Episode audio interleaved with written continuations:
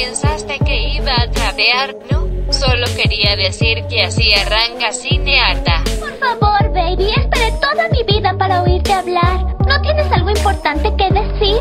No me preguntes, solo soy una chica. Muchas niñas van a crecer queriendo hablar como ella. Cuya única meta en la vida es verse bonitas, casarse con un rico y pasar el día en el teléfono hablando con sus igualmente vacías amigas de lo fantástico que es ser bonitas y conseguir un esposo rico. Cinearta.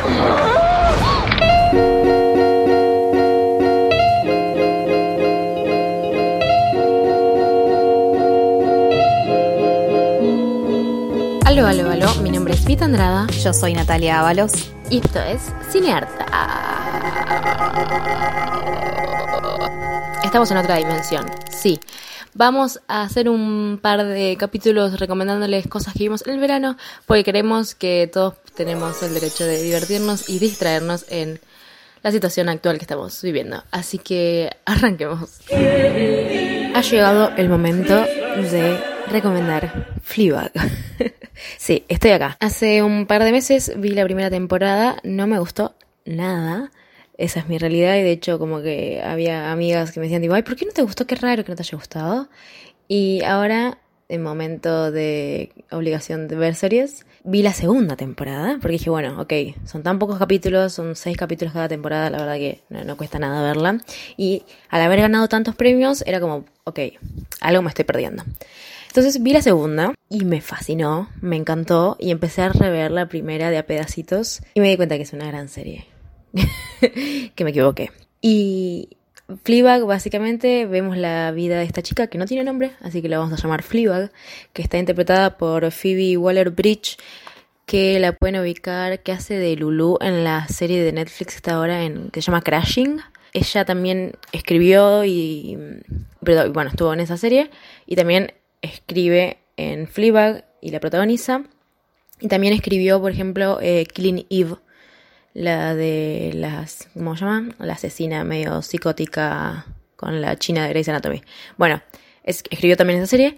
Eh, pero bueno, volvemos a Fleabag. Fleabag se trata de esta piba que tiene unos treinta y pico y que le pasaron un montón de cosas que ya nos vamos a enterar.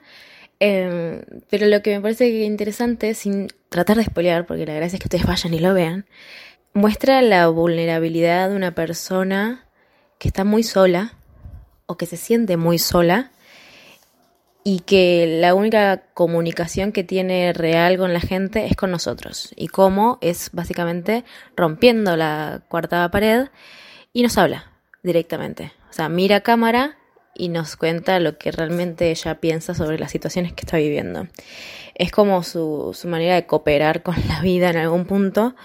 Eh, tenemos a una hermana que, a la cual se quieren un montón, pero se frustran mucho entre ellas.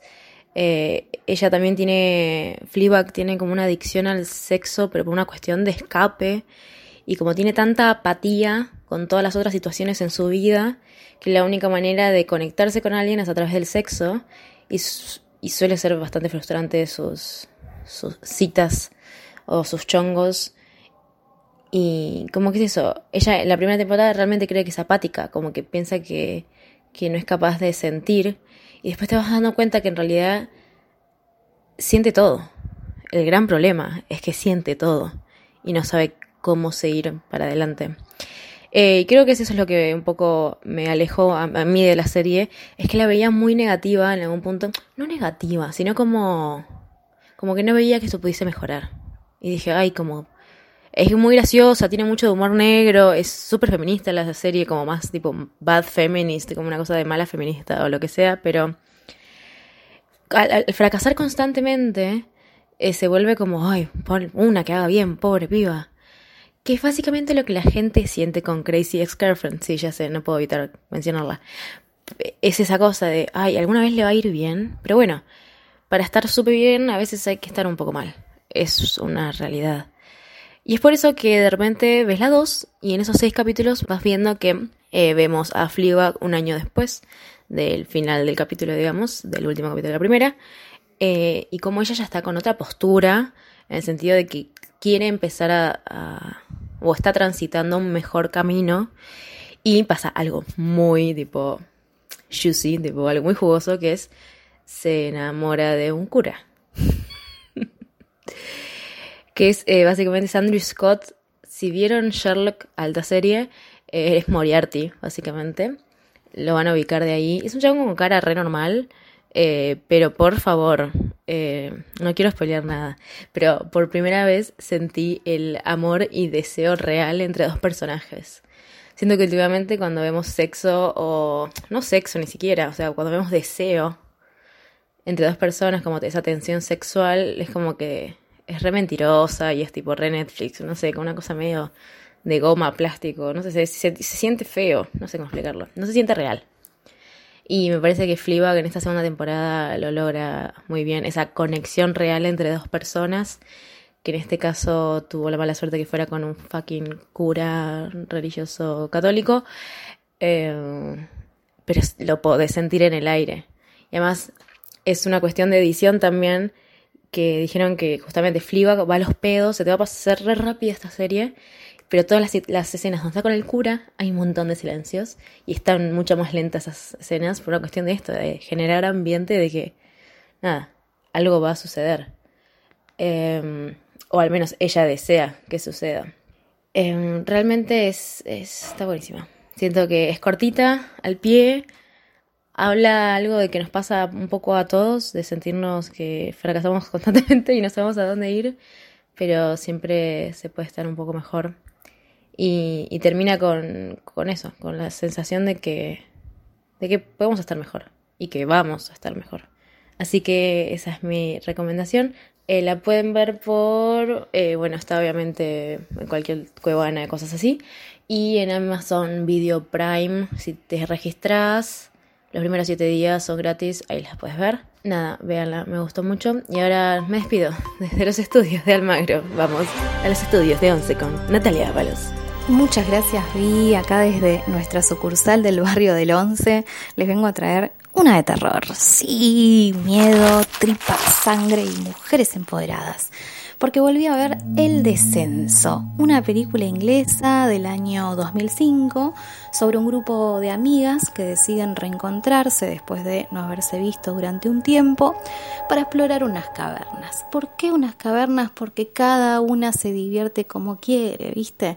Y ellas son súper aventureras. De hecho, la peli empieza con algunas de estas mujeres, tres de ellas, haciendo rafting, que es un deporte extremo, mientras el marido de una de ellas las espera y las admira a lo lejos mientras cuida de la hija que comparten. La verdad, increíble. Lo más lindo de todo es que en esta escena cargada de adrenalina no se usó ningún doble de acción, ningún efecto especial, solamente actrices empoderadas haciendo lo que hacen mejor y la vibra de mujeres de armas tomar queda clara desde el principio. Y ese poder femenino que atraviesa toda la historia Aparentemente fue una decisión consciente del director, porque Neil Marshall, que venía de filmar otra película de terror, en el año 2002 había hecho Dog Soldiers, que había tenido un elenco prácticamente netamente masculino, decidió esta vez cambiar el guion para que sean todas mujeres, yendo en contra de lo que lamentablemente suele suceder en el género de terror, normalmente dominado por los hombres. Es así que el descenso, a excepción del marido de Sara que vemos al principio y algunos extras que no tienen diálogo en la escena del hospital, no aparecen hombres en la película. Dice Neil Marshall, el director, que consultó con sus amigas mujeres para evitar construir estereotipos sobre sus personajes y definir mejor sus personalidades, darles un poco de complejidad. Y la verdad es que mm, la relación entre estos personajes tiene llega muy profundo, llega a lugares muy oscuros y la verdad que se pone cada vez más interesante. Es un poco gracioso que este Marshall comentaba que fue gracias al consejo de sus amigas mujeres que logró comprender la necesidad de que sus personajes femeninos discutan sobre cómo se sienten acerca de la situación, algo que los soldados de su película anterior nunca habrían hecho porque ante todo hombres. Las cuevas son realmente tenebrosas y logran generar una sensación de encierro agobiante que se vuelve un elemento fundamental de la sensación de terror que crece a lo largo de esta historia. Y no me vas a poder creer, pero no son cuevas de verdad, porque consideraron muy razonablemente que era demasiado peligroso filmar en la locación. Así que construyeron un set de decorados en Pinewood Studios en Londres con 21 cuevas separadas, una barbaridad. Y además esas 21 cuevas las usaron una y otra vez aplicando diferentes ángulos de cámara y de iluminación para sugerir una colección casi interminable de túneles y cavernas interconectados que te generan una sensación de agobio increíble y una muestra más de lo mucho que se puede hacer con un poco de, de muñeca con la cámara y pocos recursos. El final puede llegar a ser un poquito fuerte, oscuro, dirán algunos, no lo podríamos considerar un final feliz, tanto es así que en el lanzamiento en Estados Unidos de esta misma película le cortaron un minuto del final para hacerlo un poquito menos duro, no diría feliz, pero un poquito menos difícil. Eh, de hecho, eventualmente en el año 2009 se hizo una secuela que arranca donde termina el corte norteamericano, no donde había terminado la original, lo cual le cambia un poquito el sentido. No es que esté recomendando la secuela, si son como yo y quieren ver todo, la van a encontrar, pero no, tampoco es que la recomiende. Algo que me gusta mucho del descenso para ir terminando son sus monstruos. Primero que nada porque fueron diseñados para parecerse a Nosferatu de la famosa película de 1922 y eso ya me hace sentir muy bien.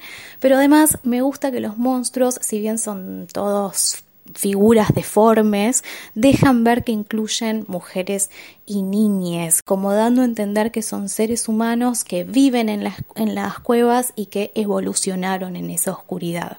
El director dice que quería que sea una especie muy salvaje y primitiva, que vive debajo de la tierra, pero que tengan algo de humanos, porque lo que realmente es aterrador es el mismo ser humano. Una joyita al descenso está para ver por ahí. Si esta vieja millennial la encontró en internet, ustedes van a poder seguro. Será hasta la próxima. Cine Arta.